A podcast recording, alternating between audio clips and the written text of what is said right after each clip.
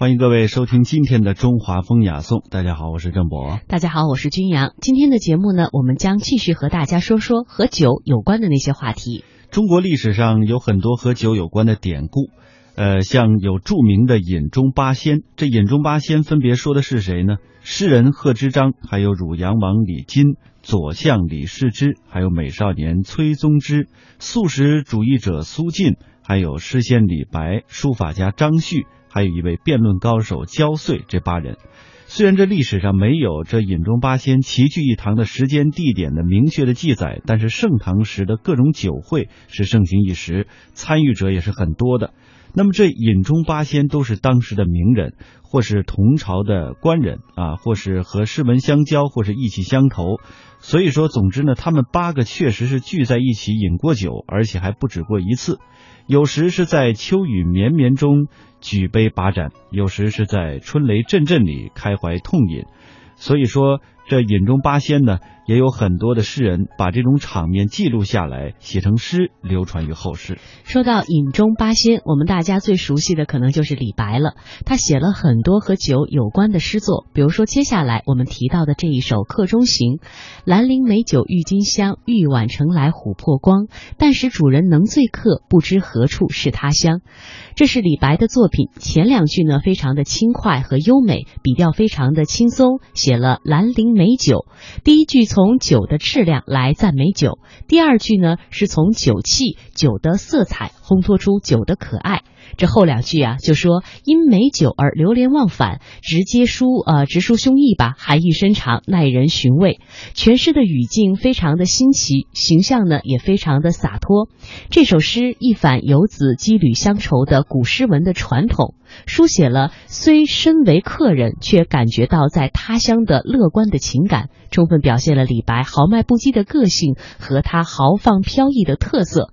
当然，这首诗从一个侧面也反映出了盛唐时期的时代的气氛。说到了李白和酒呢，这是一个呃绕不过去的话题。接下来呢，我们将听到的是著名的学者蒋勋为我们谈到的李白与《将进酒》，我们也将听到一首李白与酒的歌曲。讲啊，李白《将进酒》是大家最喜欢读的一首诗，《将进酒》很明显，这个名字本身就非常的浪漫，就说。把酒喝干了吧，其实有点像西方的饮酒歌，啊，就在欢乐当中，在酒楼上喝酒狂欢的时候，鼓励朋友说：“赶快喝酒，好好喝酒，就是人生难得几回醉的那种感觉。”我们注意一下，这个感觉不是很汉族的，也不是很儒家的。儒家从小就告诉你尽量少喝酒，喝酒可能也要很节制。可是游牧民族不是，游牧民族在他打猎完了以后，他如果面对着一个正在烤熟的牛羊的时候，他在草原上就唱起歌来啊，是非常狂热的一种感觉啊！我在戈壁沙漠，其实他们就是抓野羊，然后现场烤的时候，马上就唱起歌来，而且马上就喝酒。所以李白的《将进酒》，我觉得一定要回到这样的一种背景跟情境里，你才感觉到大唐文化里容纳了多少外族的生命力量。啊，这种君不见黄河之水天上来，奔流到海不复回。大家知道，我现在念的就是一个句子，可这么长。我们说唐诗通常是五言或七言，五个字或七个字。李白根本就不管啊，君不见黄河之水天上来，奔流到海不复回。我们看到他用长句的这种形式，是不是的确有很多草原民族的歌谣形式在里面？那当我们念到君不见，说你怎么没看到？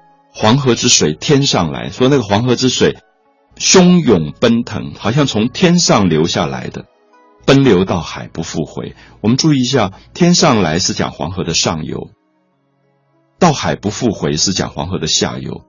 在这一句诗当中，它的空间感就已经大概五千公里，因为我们知道黄河的上游可以一直追到青海的上游，可是黄河的下游在山东出海。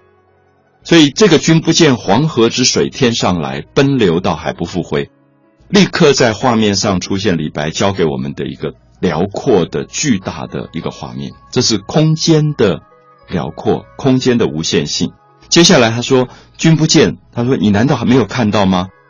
这个高堂明镜悲白发，朝如青丝暮成雪，又是一个长句子。我们知道高堂讲的是母亲，是妈妈啊。高堂现在一般人比较少用这个典故了，就是家里面老母叫做高堂老母啊。高堂明镜就是妈妈年纪大了，你难道没有看到吗？那个老年的妈妈在镜子里看自己头上的白头发，朝如青丝，就很感叹，觉得。